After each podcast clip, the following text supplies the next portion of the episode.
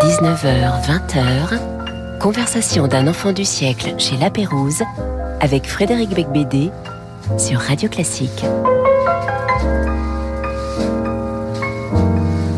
Merci mademoiselle de nous rappeler de façon hebdomadaire où nous sommes, qui nous sommes.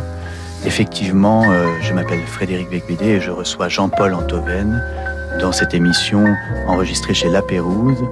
Jean-Paul Antoven, je vous ai surnommé le Montaigne du Ritz euh, dans le Figaro Magazine la semaine dernière. J'espère que vous ne m'en voulez pas. C'est ma plus haute décoration. Hmm, je crois aussi. Euh, je disais dans cet article que comme Catherine Millet et Pierre Nora, euh, vous apparteniez à la catégorie des écrivains tardifs. En effet, vous avez débuté à 47 ans. lire ayant occupé toute la première partie de votre vie, vous n'osiez pas écrire jusqu'aux Enfants de Saturne en 1996. Et vous publiez ces jours-ci, Ligne de vie, euh, qui est un petit peu la suite de ce premier livre, une sorte de d'autoportrait éclaté, façon puzzle, euh, où vous parlez aussi bien du prince de Ligne que de Scott Fitzgerald, mais aussi de Louis Aragon, de Giacomo Casanova et de François Truffaut, que vous avez connu. Vous placez la littérature plus haut que tout, même que vous-même. Et pourtant, vous vous aimez bien. Non, d'abord, je, suis un, narcisse euh, éminent, mais et, même euh, c'est ma seule part de légende. Mais euh, la littérature, oui, bien sûr, notre ciel. Que faire mm. d'autre? Alors nous allons en parler pendant une heure, mais avant ça, nous allons agiter nos, neurones avec le début des variations Goldberg que vous avez choisi de Jean-Sébastien Bach, interprété bien sûr par Glenn Gould.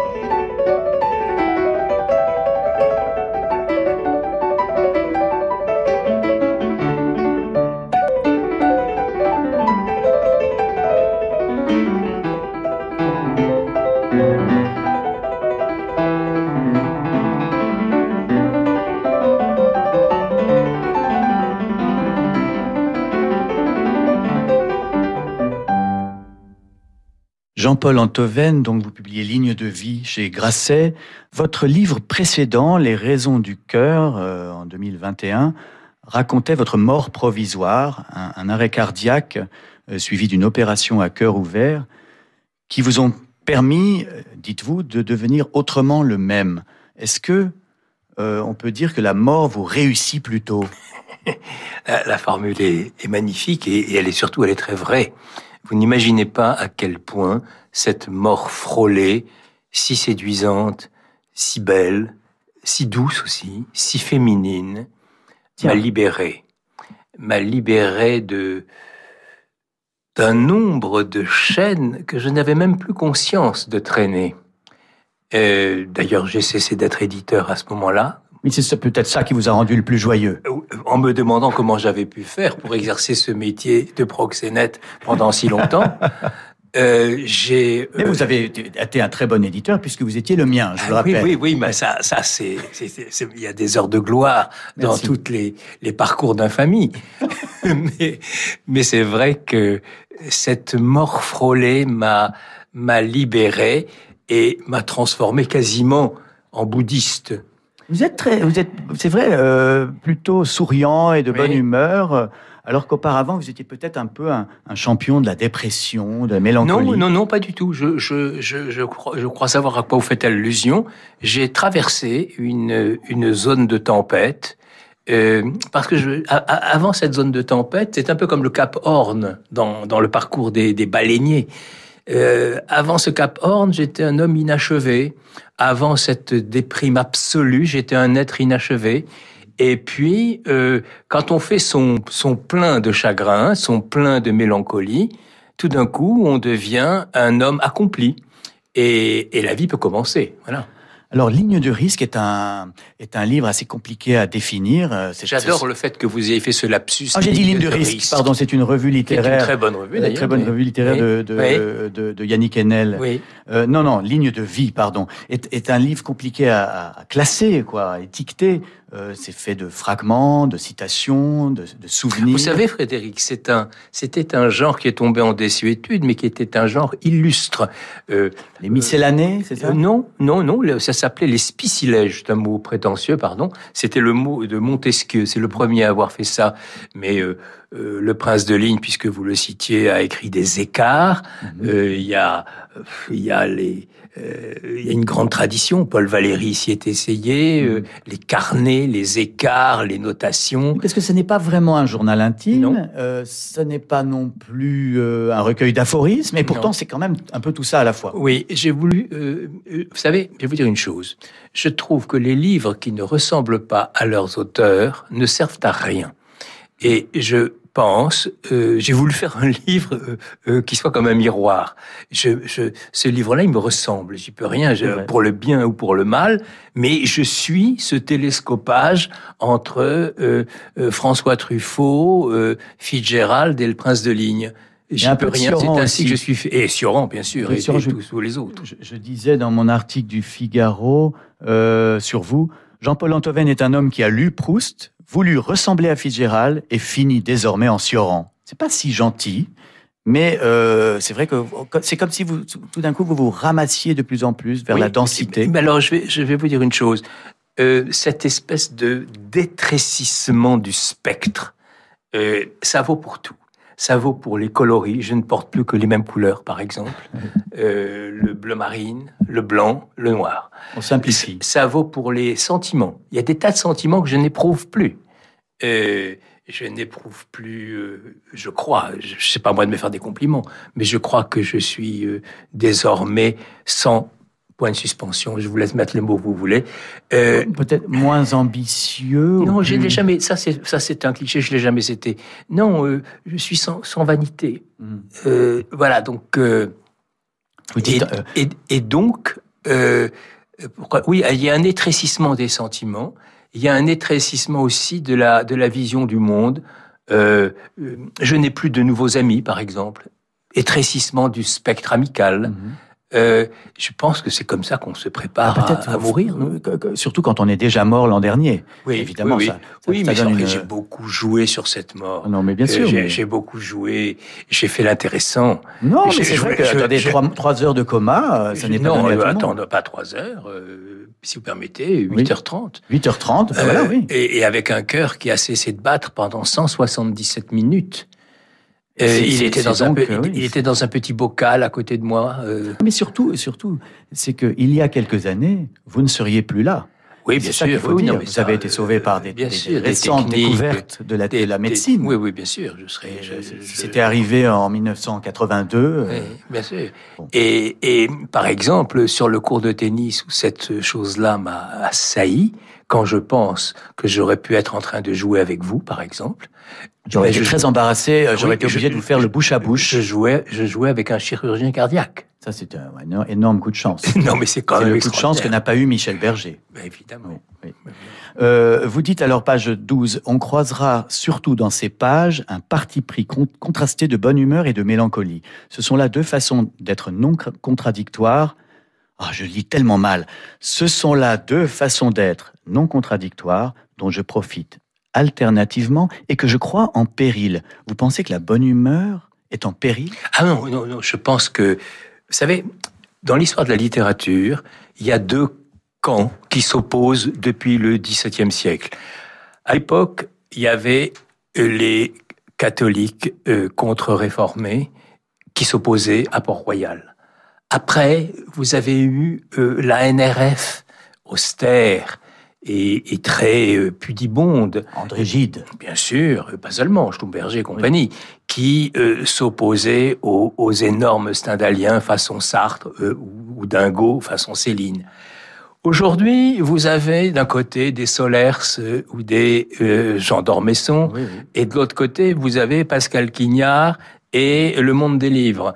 Euh, Les jansénistes sont toujours là. donc, non seulement ils sont toujours là, mais ils ont gagné.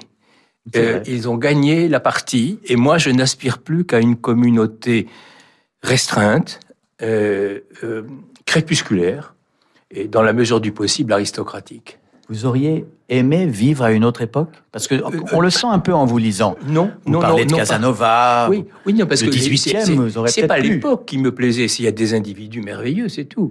Mais si je les aime, c'est parce que je, ils- on les, ren- je les rencontre parfois au coin de la rue. Mais je suis ravi d'être le votre contemporain, par exemple.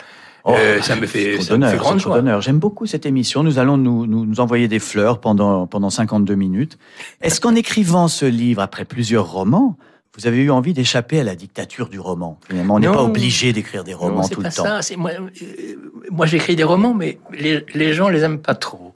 Et ceux qui les aiment, euh, les aiment mal. les, Non, mais vous- vos, vos romans avaient quelque chose de désuet, de, de- non, non, mais peu ben, vous appelez d'analyse je- des non, sentiments. Je suis très attentif à. euh, c'est pas pour jeter des fleurs, hein, mais enfin, vous faites avec le roman moderne, contemporain, je veux dire, ce que Nourricier faisait avec les semi-classiques dans votre travail de critique littéraire, et vous êtes tout le temps euh, à attendre quelque chose de neuf. C'est votre truc, le neuf. Ah, oui, Ah, euh, Ah, c'est- c'est un peu le problème des journalistes. C'est vous voulez du neuf, du neuf. Du mais neuf, comme le neuf, vous ne pouvez plus l'attendre sur le, les thèmes, les sujets, puisque toutes les histoires du monde ont été racontées, toutes les parties d'échecs ont été jouées. euh, euh, vous le cherchez du côté de la forme. Alors, euh, Mais justement, dans ce livre, Ligne de que- vie, dès il y a une forme explosée, des bribes, des bilvesées, capricieuses. Oui. C'est, euh, d'une certaine façon, votre révolution à vous. Vous êtes un, un- vous êtes un formellement original cette fois. Écoutez, je fais ce que je peux. J'ai fait juste. euh, euh, J'essaie d'être un peu plus heureux. euh, euh, voilà. Et, et- et- et en, en faisant ce collage de souvenirs, d'aphorismes et de portraits, vous réussissez un, un de vos meilleurs euh, livres. Euh, je cite euh, une phrase La poussière est une forme sèche de la pourriture. Ah oui, c'est. c'est- Mm. Voilà. J'ai, euh, J'en ai prélevé quelques-unes comme ça, mais je vous, le f- je vous ferai tout à l'heure un petit jeu où je vous demanderai de deviner vos propres citations. Il y a un moment où vous parlez de Marie-Laure de Noailles qui, Oui. qui demandait à tous ses invités à quel âge êtes-vous devenu vous-même? Ah, C'est génial je, cette vous, question. je vous pose la question. Ah oui, eh bien, euh, il y a quelques jours, on va dire. Mais je trouve cette question de Marie-Laure de Noailles absolument merveilleuse. Si vous voulez déstabiliser... Euh, euh Emmanuel Macron, par euh, exemple oui, je, je, je, crois que dès que je le rencontrerai, je lui poserai cette question. Oui, oui, oui. Vous dites également, il ne faut jamais demander à un vrai écrivain ce qu'il a voulu dire dans ses livres. On est, on est mal puisque c'est exactement ce que je suis en train de faire. Vous dites, au contraire, il faut lui faire préciser ce qu'il a essayé de ne pas dire et comment il n'y est pas parvenu. Alors, qu'est-ce que vous avez voulu dire et que vous n'avez pas réussi à dire? Oui, mais euh, c'est comme avec euh, certains orateurs. Par exemple, nous avons une amitié et une admiration commune pour Philippe Solers. Philippe Solers, euh, il parle tellement, du moins quand je le voyais, puisqu'on ne se voit plus maintenant, mais quand je le voyais, il parlait tellement que je ne pouvais pas m'empêcher de, de me demander qu'est-ce qu'il était en train de me taire.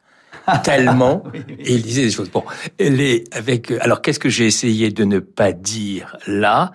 J'ai essayé de pas dire euh, la trouille invraisemblable que j'ai à l'idée d'avoir parcouru plus de la moitié de mon existence mm. et d'être plus près du terme que du commencement. Cette idée est strictement impossible et odieuse. C'est un, un, livre de, comme de notes urgentes euh, d'un écrivain euh, qui, qui, a failli mourir, voilà, et qui, qui, qui, et qui attrape tout ce qu'il trouve de beau euh, sur la mm. terre euh, et qui, et qui le, le, couche sur le papier. Alors il y a avec, un portrait... avec, avec une dominante les deux choses qui m'ont vraiment le plus intéressé dans la vie, c'est le, le, bonheur et l'amour. Alors, il y a un portrait d'un type à un moment. Euh, vous dites, celui-là, il hésite entre la jovialité et la mélancolie, entre la droite et la gauche, entre le troisième âge et un reste de juvénilité. Il est sympathique et assez libre dans sa tête. Sa désinvolture impressionne. Il ne s'attache à rien ni à personne. Il n'est pas impossible qu'à l'arrivée, il meure sans s'en rendre compte alors, je me suis reconnu, mais c'est pas, c'est pas moi. Ben oui. Ah zut, zut c'est, c'est, eh c'est, je suis emmerdé parce que c'est quand même, il a l'air d'un couillon ce type. Euh... mais, si, si, vous vous êtes reconnu, c'est que c'est pas si mal. Mais non, c'était bien. Alors maintenant, je, justement, puisque là on en est aux fâcheries, je, je, je, voudrais savoir pourquoi vous n'avez pas aimé Le Temps gagné de Raphaël Antoven, parce que moi j'ai beaucoup aimé ce livre, notamment la scène du mariage chez Castel entre Raphaël et Justine Lévy. Et, je, voudrais juste vous dire que si Raphaël a du talent, c'est grâce à vous et que vous pourriez en être fier. Oui, oui, mais d'abord j'en suis fier, euh, bien sûr. Euh, d'abord, vous ne pouvez pas trouver une virgule de moi disant que je n'ai pas aimé ce livre quelque part, ni à l'oral ni à l'écrit. La seule chose que j'ai pu dire, c'est que ce livre m'avait brisé le cœur. Euh, c'est tout. Mais mais pas. Maintenant, tout est arrangé. Nullement. Il se trouve que nous avons déjeuné ensemble aujourd'hui pour la première fois depuis ah. deux ans ou trois ans. C'est un signe, ça n'est pas une coïncidence. Il n'y a pas de hasard. Je sais pas. J'ai appris beaucoup de choses en lisant euh, Ligne de vie, euh, notamment euh, que la, le célèbre vers de Lamartine, un seul être vous ah manque et tout est dépeuplé, eh bien c'est un plagiat. Ah oui, c'est beau ça. Ce n'est pas de lui, mais de Nicolas Germain Léonard. Ah oui, oui, c'est fou ça. Auteur injustement méconnu. Mais c'est comme avec Joyce et, et Édouard Dujardin. Le, le livre d'Édouard Dujardin qui s'appelle Les lauriers sont coupés et le modèle de l'Ulysse de Joyce. mais là, c'est à, à, la virgule près, c'est le, ah c'est le même vers. C'est injuste. La littérature est tellement injuste. Alors, nous allons continuer de deviser très très de manière érudite euh, chez La Pérouse, mais euh, voici la deuxième euh, partie musicale de l'émission. Donc, vous avez choisi la gymnopédie numéro 3 d'Éric Satie, interprétée par Jean-Yves Thibaudet au piano.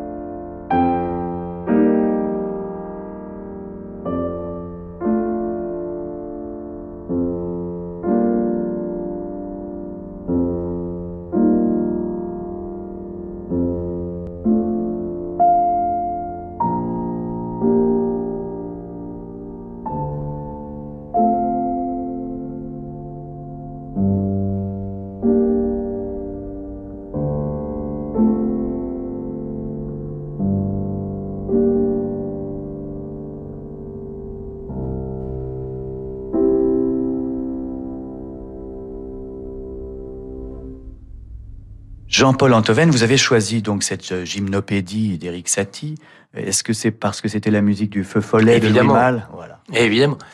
Euh, évidemment, bien que la personnalité d'Eric Satie me fascine, cet homme qui collectionnait les parapluies est quand même euh, extravagant. Oui. C'est probablement un génie aussi, mais c'est la, la musique du désarroi de Maurice René, dont j'ai découvert il y a peu de temps d'ailleurs qu'il s'appelait en vérité Maurice Robinet. Euh, Oui, c'est moins bien. et ben voilà. on, on parlait de, tout à l'heure des, des fautes de quart que le destin nous fait faire. Si Maurice René s'était appelé Maurice Robinet, eh ben c'était fini. Euh, tout de suite, une page de publicité pour financer tout ce confort. Demain à 21h, Théotime Langlois de Swart interprète le troisième concerto pour violon de Mozart et le concerto pour violon en ut mineur de Haydn. Au programme également, la huitième symphonie de Beethoven avec l'Orchestre national de Metz Grand Est sous la direction de Marzena Diakoun. L'émotion des concerts, c'est sur Radio Classique.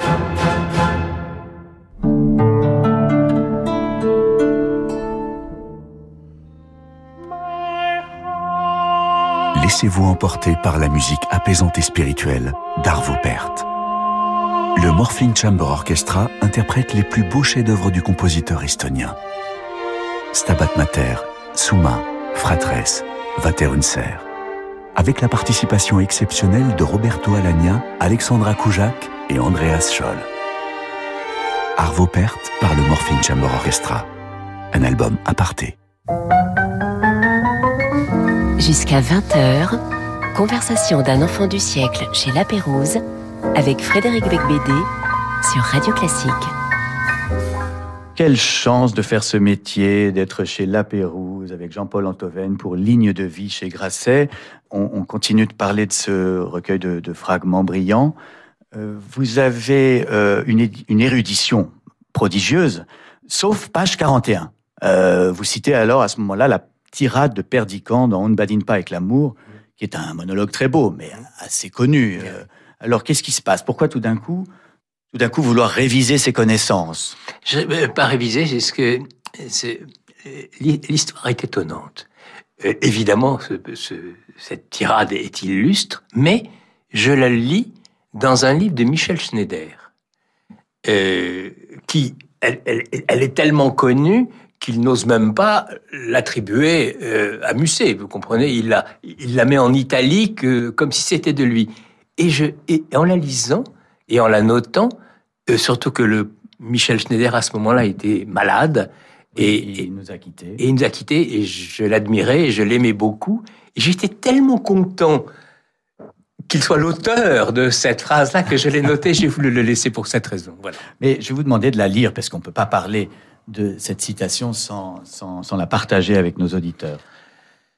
Tous les hommes sont inconstants, menteurs, faux, bavards, hypocrites, orgueilleux et lâches, méprisables et sensuels. Toutes les femmes sont perfides, artificieuses, vaniteuses, curieuses et dépravées. Le monde n'est qu'un égout sans fond où les phoques les plus informes rampent et se tordent sur des montagnes de fange. Mais il y a dans ce monde une chose sainte et sublime, c'est l'union de deux de ces êtres si imparfaits et affreux. Vous devriez faire des spectacles. Vous seriez formidable en one-man show, euh, euh, comme Fabrice Lucchini, Ah ben oui. Qui, était, Et- qui travaille aussi sur Radio Classique. Il occupe la place. Oui, c'est vrai. Euh, donc, c'est à propos de l'amour, euh, vous parlez de, donc, beaucoup de, euh, du prince de Ligne, de Casanova, qui sont des, des- des fameux séducteurs. Et vous citez ce théorème de- du prince de Ligne de l'amour n'aimons que les commencements. Oui. Mais Je pense que vous avez spontanément compris ce vers, ce, Je cet l'ai- je l'ai tout à fait compris, euh, ben, mais, mais en même temps, est-ce qu'on peut essayer de commencer longtemps? Est-ce qu'on peut recommencer, comme disait votre ami Michel Berger, recommencer là où le monde a commencé? Mais oui, c'est la, malédiction de l'amour. Je dis ailleurs que qu'est-ce qu'il y a de fascinant, c'est c'est l'é- l'évidence de son inexistence durable et en même temps l'obsession que les êtres mettent à croire le contraire. Le, oui, voilà. oui, oui, oui, bah oui. Mais c'est vrai que rien ne vaut l'ivresse d'un commencement amoureux. Rien n'est plus capiteux, rien ne rend plus intelligent. Je n'ai jamais été plus près de la félicité absolue que dans les premières mesures euh, d'une mélodie amoureuse. Mais, euh, mais voilà, c'est comme ça. Est-ce que c'est compliqué quand on publie un livre comme Ligne de vie, donc qui est fait de, de, fragments, euh, de choisir l'ordre de ces fragments. Oui, oui, bien sûr. Parce que c'est organisé ah malgré bah, tout. C'est plus qu'organisé, mais attendons. Si jamais ce livre existe un peu plus. Vous savez, Hemingway disait à Fitzgerald il faut qu'on écrive des livres qui durent plus longtemps qu'une voiture ou qu'un chien.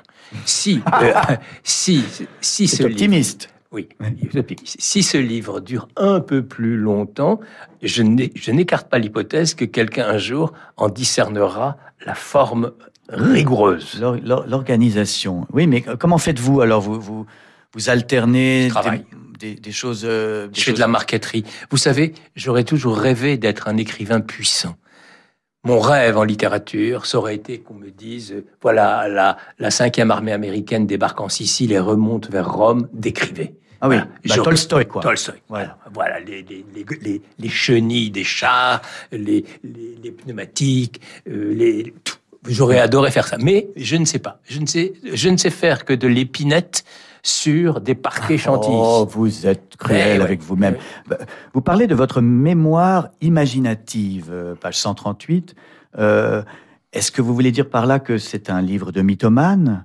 Ou comme Nabokov, que l'imagination est une forme de la mémoire Alors, euh, non, il y a plusieurs choses. Euh, dans Roman des origines, origine du roman, euh, Freud analyse très nettement le commencement de ce qu'on appelle la fonction fabulatoire, c'est-à-dire le moment où un enfant cesse de penser que son père et sa mère sont les êtres les plus merveilleux. Et il se met à imaginer qu'en fait, il est un enfant trouvé, qu'il a été euh, fils de roi, mais qu'on ne le lui dit pas, etc. Et, Freud, bien que c'est le début à la fois de la fonction fabulatoire et en même temps de la mythomanie. C'est-à-dire que les romanciers et les mythomanes euh, émargent, leur fonds commerce. Et, à la même banque, le, au même guichet. Le mensonge est, notre sacerdoce. Voilà, le mentir vrai, dit l'autre, pour s'arranger son, ses affaires, mais ça change rien. Mais, mais est-ce que ça veut dire que, par exemple, quand vous racontez que vous allez dans une librairie avec François Truffaut, c'est imaginaire? Non. Non. Euh, dès que dès qu'il y a des individus euh, sacrés pour moi, euh, que ce soit Kundera, que ce soit Truffaut, je ne peux, je ne peux, je n'ose, je n'ose pas embellir. Vous avez, vous dites également à la page 149 que vous avez envie d'ajouter la drogue sur la liste des péchés avec lesquels euh, vous devez faire connaissance ah avant la bah fin. Bien sûr, oui. Alors, mais, mais, mais, qu'est-ce que c'est que ce, ce, scoop? Vous allez donc, au moment où moi j'arrête la drogue, vous allez commencer à, à vous non, y mettre Non, je dis pas que je vais commencer, je dis que j'ai envie de commencer. Mais euh, c'est. Ne faites pas ça. Ne faites pas ça. Non, non, mais je, je, je, vais. Mais il y a des tas de choses, euh, des tas de choses que je mourrais sans connaître. L'histoire n'est pas finie. Il y a la drogue, il y a l'homosexualité, il y a plein de choses que euh, je, je, je sortirai de ce monde et de cette vie sans connaître certaines choses qui sont au contraire le centre de la vie d'individus que je respecte et que j'admire. Mhm. Donc, euh, euh, c'est un manque de curiosité de votre part, je pense. Alors, je ne savais pas que votre vrai nom est Jean Antoven. Oui. Euh, qui était le prénom de votre frère aîné, qui né est, et mort avant moi, qui est mort avant vous. Et euh, mais c'est assez euh, saisissant. Vous racontez que vous avez euh, vu euh, l'inscription bah, oui, bien sûr, sur sa pierre tombale. Bah oui, bien sûr. c'est même la, la, première phrase que j'ai lue dans ma vie. C'est mon nom. C'est Jean Antoven, puisque avec une date de naissance et date de mort. Oui. Euh, c'est la première chose. Mais les parents sont fous. Vous savez qu'ils donnent. Je pense que ça explique pas mal de choses sur vous. les parents Cette envie d'exister malgré tout. Mais, mais, mais pardonnez-moi, c'est la troisième fois qu'on va citer Solers. Mais un jour, Solers, je n'avais pas publié. Comme vous avez fait observer justement, j'étais un écrivain tardif. Et un jour, Solers, en sortant d'un restaurant, me dit, tu sais, bah, le moment est venu, tu devrais écrire. Et, et il me dit, parce qu'après tout, un livre, c'est l'endroit où on a son nom tout seul. Et il se reprend. Il me dit, il y a aussi les tombes. Euh, où on a son nom tout seul. D'ailleurs, ça a la même forme, un parallélépipède, etc. ça ressemble. Or, moi, j'avais vu mon nom sur une tombe. Et c'est peut-être pour ça que vous n'écriviez pas. Pas besoin de le faire. Et ça s'est dénoué. Solaire ne saura jamais le service qu'il m'a rendu. Ah, mais il est merveilleux. S'il pouvait lire mes livres, je veux bien, mais il doit pas les lire. On le salue, on le salue. Euh, vous dites à un moment méfiance absolue et définitive à l'endroit de quiconque se moque de la frivolité. Oui. Vous pensez que la frivolité est une affaire sérieuse? Mais bien sûr. Si elle, c'est comme euh, on peut rire de tout, mais ça dépend avec qui. Tout, le- tout le monde, euh, euh, il y, a des- il y a des formes de frivolité qui me répugnent. Elles sont cousines de la vulgarité, mais il y a des, des formes de frivolité. Savoir injecter de la légèreté dans toutes les circonstances de la vie me semble être un des premiers dons qu'un individu puisse recevoir. Est-ce que ça n'est pas aujourd'hui un petit peu interdit Oui, justement complètement. Mais s'est mais- passé mais, mais, euh, we, we are in dark time. C'est à cause de quoi? De la Révolution française? C'est Non, c'est de- c'est à cause de la, de, la, de la passion égalitariste, c'est à cause de la mauvaise humeur ambiante, c'est à cause du malheur. du malheur. Les gens sont pas contents de leur vie. Ils, Sinon, ils pourraient avoir besoin de légèreté, Eh de ben oui, mais- ils aiment, ils aiment pas leurs histoires d'amour, ils aiment pas leurs enfants, leurs enfants ne les aiment pas. Euh, euh, donc, ils ont une existence qui leur, qui leur, euh, ça va pas. Les- la littérature est devenue doloriste, vous trouvez Ah ben, la littérature Misérabiliste Et mais il faut cocher toutes les cases du malheur pour être euh, repéré. Il faut cocher la case des perversions sexuelles, la case des vices, la case des minorités. Il faut être et- victime. Bah, ça va de soi. euh, avec des intersectionnalités diverses et multiples. Si on peut être à la fois appartenir à une minorité raciale et une minorité sexuelle, ça multiplie les chances. Euh, donc l'époque est cela. Ça C'est passera. vrai que vous n'êtes pas exactement dans ce créneau avec ce, livre, non. ce livre à la fois profond et, et léger. Euh, je vais maintenant vous lire, c'est la fameuse rubrique que j'annonçais tout à l'heure, devine tes citations. Mhm. Jean-Paul Antoven, je vais vous lire des phrases de vous, et vous devez me dire dans quel livre vous avez écrit cette phrase. Il appartenait, pour le meilleur et pour le pire, à une religion, celle des athées de l'amour, dont les fidèles finissent souvent seuls. Je sais pas. Et, voilà, ben oui. Et c'est l'hypothèse des sentiments en 2012. Bonne phrase. Mais vous n'êtes pas... euh, cette phrase-là, un athée de l'amour, c'est étrange de dire ça, alors que Ah non. vous êtes quand Non, même assez que- romantique. Non, non, non, non, non, non. Euh, euh, parce que être athée de Dieu, c'est très facile. On dit, j'y crois pas, c'est fini. Mais être athée de la politique, athée de l'amour, athée de mille choses, athée du, du bonheur sur terre, euh, c'est beaucoup plus difficile. Et, et je pense que euh, de ce point de vue-là, je suis freudien. Je pense que, ou lacano-freudien, si vous voulez. Je pense que, que, que l'amour est une grande illusion, euh, indispensable, mais il- illusion. Autre phrase de vous. Je pouvais être conservateur le matin et progressiste l'après-midi, vertueux un soir et immoral le lendemain, fidèle et infidèle, courageux et lâche à la fois. Blanche, peut-être? Exact, ce qui plaisait à Blanche 2020. Euh, alors là, c'est vrai que ça ressemble un peu à la tirade de Musset, hein, euh, sur ce- cet autoportrait euh, cruel de l'homme. Une autre. Les hommes croient toujours qu'ils ont gagné la partie dès qu'une femme est heureuse. Ils ne savent pas que le bonheur lui-même peut effrayer. Ah oui, ça c'est très bien, mais je sais pas qui c'est. Je sais pas. c'est de vous. c'est très bien, c'est de. Ah ben j'aime bien, c'est de moi. Euh, vous savez pas où c'est C'est dans Aurore, Ah oui, en 2001. Ah, c'est bien ça. Euh, et, et vous dites que le bonheur peut effrayer. Vous, vous êtes effrayé par le bonheur. Et Ah bah, pourtant, mais vous défendez le bonheur. Oui, bien sûr, mais mais c'est comme c'est comme quand on tombe sur un trésor trop grand pour vous, Oui. qui va vous vous faire de vous un homme trop riche pour trop longtemps. Ça. En fait, dès qu'on est heureux, on devient paranoïaque. Et surtout, ce qui est terrifiant dans le bonheur, c'est qu'on ne peut pas le stocker.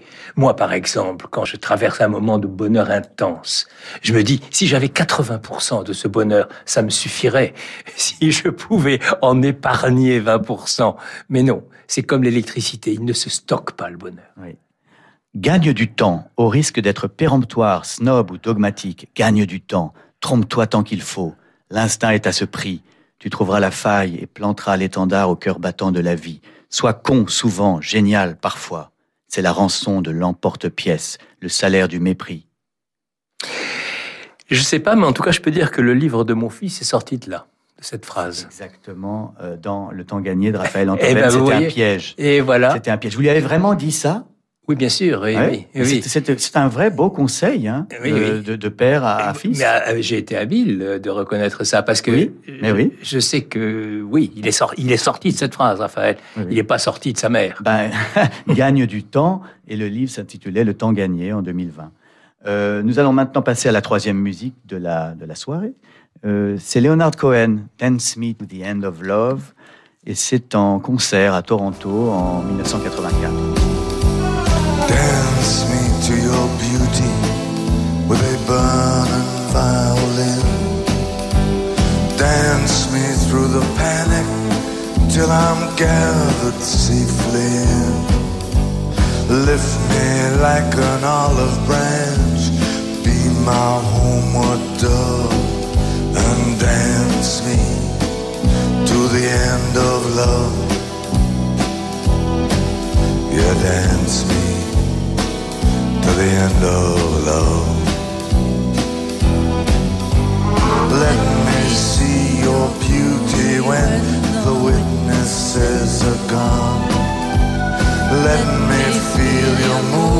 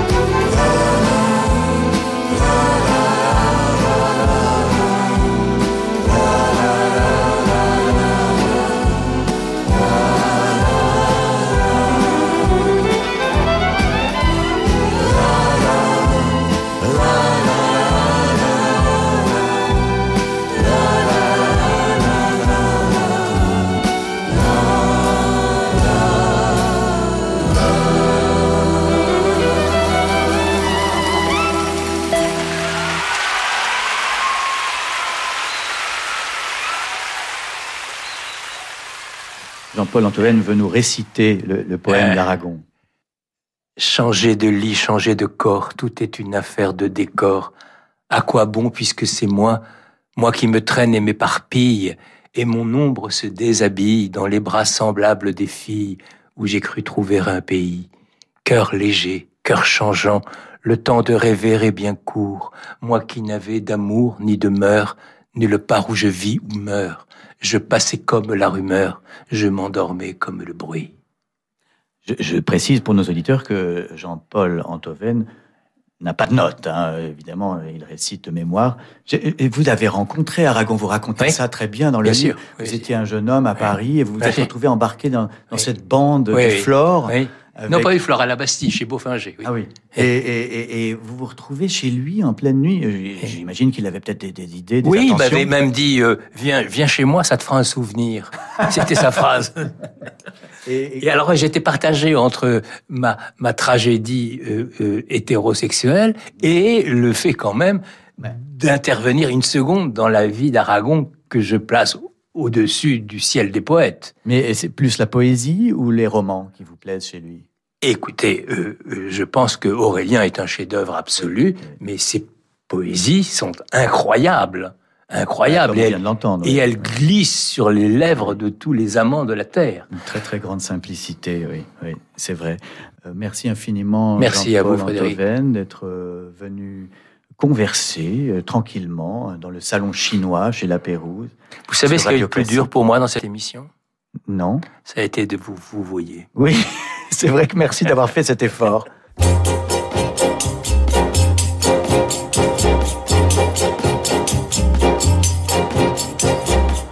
Tout est affaire de décor, changer de lit, changer de corps. À quoi bon puisque c'est encore moi qui moi-même me trahis, moi qui me traîne et m'éparpille et mon ombre se déshabille dans les bras semblables des filles où j'ai cru trouver un pays. Cœur léger, cœur changeant, cœur lourd, le temps de rêver est bien court. Que faut-il faire de mes jours? Que faut-il faire de mes nuits? Je n'avais amour ni demeure, nulle part où je vis ou meurs. Je passais comme la rumeur, je m'endormais comme le bruit. Est-ce ainsi que les hommes vivent? Et leurs baisers au loin les suivent C'était un temps déraisonnable, on avait mis les morts à table, on faisait des châteaux de sable, on prenait les loups pour des chiens, tout changé de pôle et d'épaule. La pièce était telle ou mon drôle, moi, si j'y tenais mal mon rôle, c'était de n'y comprendre rien. Dans le quartier Hohenzollern, entre la Sarre et les casernes, comme les fleurs de la luzerne, fleurissaient les seins de Lola. Elle avait un cœur d'hirondelle sur le canapé du bordel. Je venais m'allonger près d'elle dans les hoquets du piano là. Est-ce ainsi que les hommes vivent? Et leurs baisers au loin les suivent? Le ciel était gris de nuages. Il y volait des oies sauvages qui criaient la mort au passage au-dessus des maisons des quais. Je les voyais par la fenêtre, leur chant triste entrait dans mon être et je croyais y reconnaître du Rainer Maria Rilke. Elle était brune et pourtant blanche, ses cheveux tombaient sur ses hanches, et la semaine et le dimanche, elle ouvrait à tous ses bras nus. Elle avait des yeux de faïence et travaillait avec vaillance pour un artilleur de Mayence qui n'en est jamais revenu. Est-ce ainsi que les hommes vivent et leurs baisers au loin les suivent? Il est d'autres soldats en ville, et la nuit montent les civils. Remets du rimel à tes cils, Lola, qui t'en ira bientôt. Encore un verre de liqueur. Ce fut en avril à 5 heures, au petit jour que dans ton cœur, un dragon plongea son couteau. Est-ce ainsi que les hommes vivent? Et leurs baisers au loin les suivent des soleils révolus.